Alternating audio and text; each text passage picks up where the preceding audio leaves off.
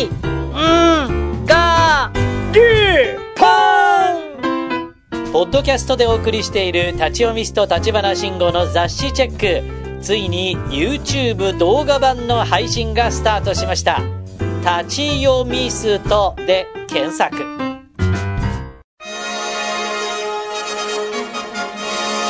この番組は世界中からのカンパで支えられています。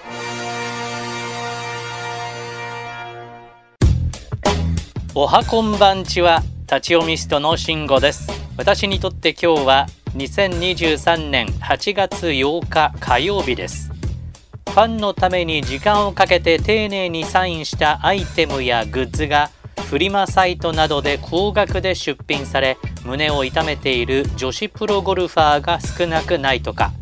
特に陰湿なのは子供がもらったサインを親が転売するケースだそうです。子供にサインする場合にはこう言ったらどうでしょうかね。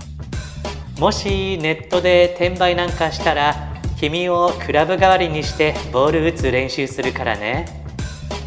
では雑誌チェックです。今日8月8日の三つ星記事は週刊プレイボーイ158ページ。見出しは8月8日はタコの日。本当は賢い。タコの雑学8連発。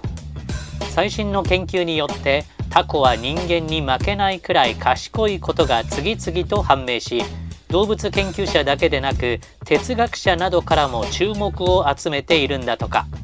雑学8連発の中から5つをピックアップしますがその前に一般的にタコの足と言われているのはタコの腕なんだそうです。ではまず雑学その1学習能力がすごい。例えばガラス瓶にマダコの好物であるカニを入れてコルクで蓋をしてマダコに見せると短い試行錯誤の末蓋を開けてカニを手に入れるそうです。普段マダコが住む環境にはガラス瓶というものはないので初めて見た課題をしっかり理解して解決できる能力があると言えます。続いて雑学その4人のような目を持つ。タコは人とよく似た精緻な目を持っていて我々と同様に視覚に頼って生活しています。その上人の目に存在するものが見えない盲点がありません。ただし人のように色を見分けることはできず明るさやコントラストしか知覚できないそうです。続いて雑学その後。腕でも考える。脊椎を持たない動物としては例外的にタコの脳は体に対してとても大きいのが特徴です。体重に対する脳の重量を見るとタコの脳の大きさは脊椎動物のうち高等とされる哺乳類や鳥類と下等とされる魚類や爬虫類との中間に位置します。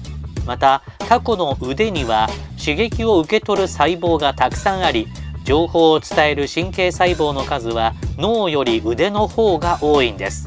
それだけでなく腕の付け根には腕管後連という神経が交差するところがあり脳とは別にここでも情報処理をしているようです。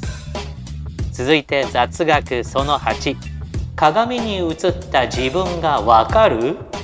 これはまだ研究の途中だそうですがタコは胸像自己認知ができるかもしれないそうです。胸像自己認知とは鏡に映った自分を認識することでこれができる動物は非常に少なく人などいくつかの霊長類イルカゾウなどでしか見つかっていません。人の赤ん坊犬カラスも表像認知はできないと言われています。では最後に少し戻って雑学その3二足歩行をする。いくつかのタコは2足で歩く様子が観察されています。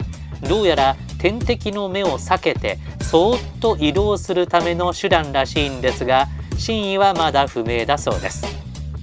タコに8本あるのは足じゃなくって腕なわけですから二足歩行をするというのは正しくないですよね。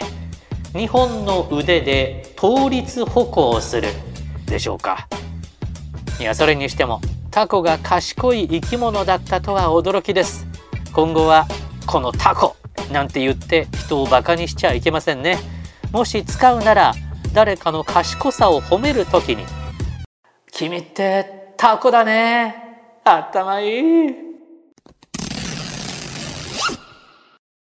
海外からのカンパはペイパルで立ち読みストアットマーク Gmail.com まで。